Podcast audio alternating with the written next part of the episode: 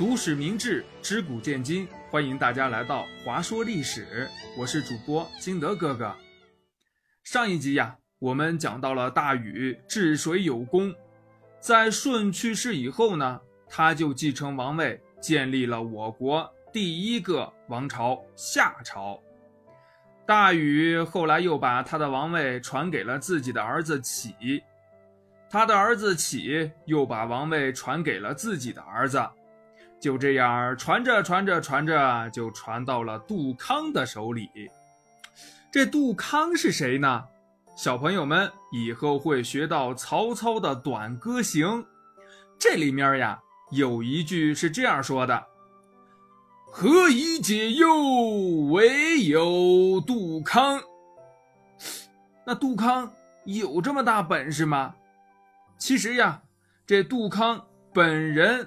他是夏朝的一任皇帝，同时呢，他又是我们现在见到的酒的发明者，所以呀，曹操说的是用什么才能化解我的忧愁呢？哎，只有那杜康酒啊！小朋友们到现在肯定想知道这杜康是怎么把这个酒发明出来的。今天呀。我们的故事，同时它也是个神话传说，就叫杜康造酒。传说呀，在夏朝的时候，大家种的粮食、采回来的水果儿，没有及时吃掉的话，就会腐烂变质。哎，小朋友们也应该见过，家里面的苹果呀、蔬菜呀，时间久了吃不了，它就会烂了。烂了的话就会出水。杜康见了这个可发愁了，愁的他呀天天都睡不着。为什么呢？因为那个时候技术本身就不发达，粮食呢本来也就不多，又没有冰箱什么的可以储存当天吃不了的粮食呀、瓜果蔬菜呀这些。天气一热，这些粮食可就变质了。变质了，人吃了肯定要生病的呀，所以这个也不能吃了，都扔了也就浪费了。那可怎么办呢？杜康呀也想不出什么好办法。说来也怪，这一天晚上，杜康迷迷糊糊的就做了一个梦，在梦里边呀有一个白胡子老爷爷，他就告诉杜康：“杜康啊。”我教给你一个解决粮食腐化变质的方法，你想不想知道啊？这杜康肯定想知道啊，连忙点头答应。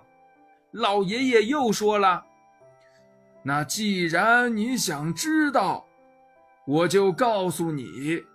不过，你必须得按我说的做到。”如果你做不到，哼哼，我可是会很生气的，那后果也会很严重哦。这杜康呀，又赶紧点头答应。这老爷爷接着说：“好吧，杜康，我给你一个罐子。”你明天早上起床之后，拿着罐子出门朝西走，在九天以内到对面山里面找到三个不同的人，每个人要他们一滴血，回来以后把血倒入腐化的粮食中，就可以得到世界上最美味的饮料了。第二天，杜康一大早就起来了，哎，他就发现呢，桌子上果然有一个罐子，哎呦，这也太神奇了呀！别说了，这梦呀肯定是真的。于是，杜康赶紧出门去山里边寻找那不同的人的三滴血。转眼，杜康可就到了这大山里边。这大山里边呀。花草树木是不少，野生动物也有很多，可是这人呢，他没事谁去山里边呀？怪不得这老爷爷说要他在九天以内找到呢。杜康这就走啊，走啊，走啊，走啊，直到了第三天，杜康就遇见了一个读书人，哎，这是一个文人，他就赶紧跟这个读书人讨论书本上的知识，聊聊家常啊，什么什么的。等到他俩关系拉近了以后，杜康就让这个读书人用针扎破了手，挤出来一滴血。有了这第一滴血，那就再找吧。一直呀，就到了第六天，杜康远远的就看见一个武士骑着高头大马飞奔而来。杜康赶紧把他拦住，并跟这个武士说了这个事儿。这武士他也不含糊，二话不说，果断的抽出了自己的佩刀，唰一下子割破了一根手指。滴下了一滴血，这杜康可高兴坏了，终于啊有了两滴血了。眼看呐就已经到了第九天了，这可是最后一天呐。杜康呢就看见大树底下躺着一个傻子，这傻子呢一身的泥土，本来看着就脏，谁知道这傻子他确实是傻子，为什么呢？他想呕吐，结果他也不知道坐起来，就躺着吐。哎呦，小朋友们，你们想一想啊，他躺着吐，哎呀，这傻子呀，自己吐了自己一身。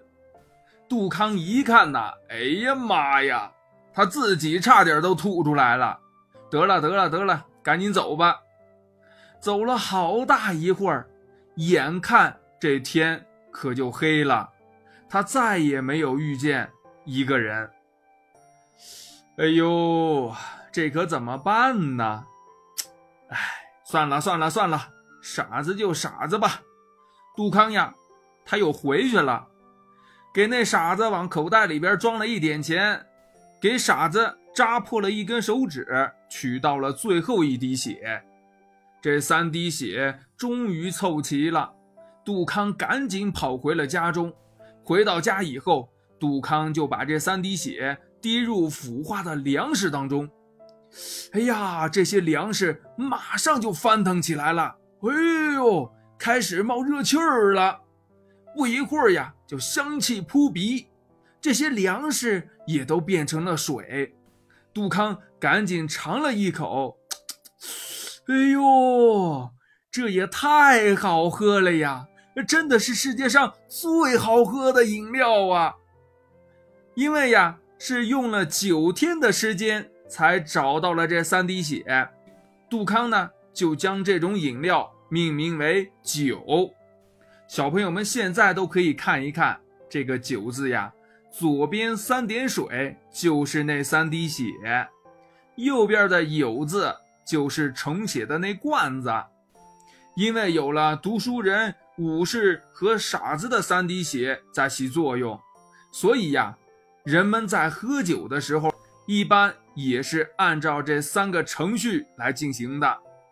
第一个阶段是读书人的血在起着作用，他就跟读书人一样，哎呦，很腼腆，呃，这喝酒呢也是一小口一小口的抿着喝，还要文绉绉的说段祝酒词啊什么的。